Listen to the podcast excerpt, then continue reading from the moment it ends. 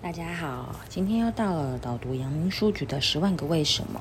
那这个是数学篇，那这一篇的标题是时钟的分针与时针一昼夜重合几次。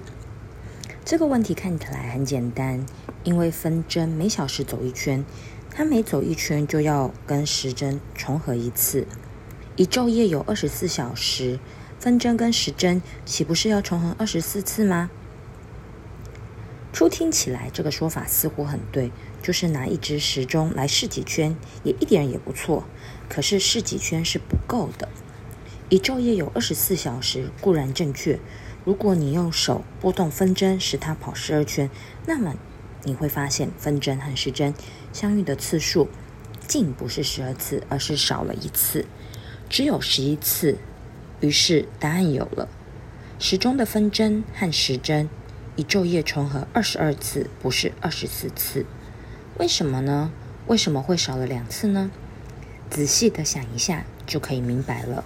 虽然分针每走一圈要和时针重合一次，但是分针走的时候，时针并不是静止不动的。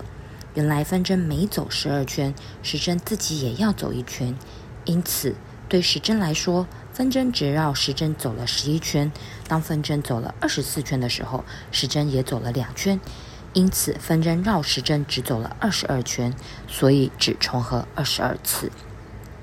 你答对了吗？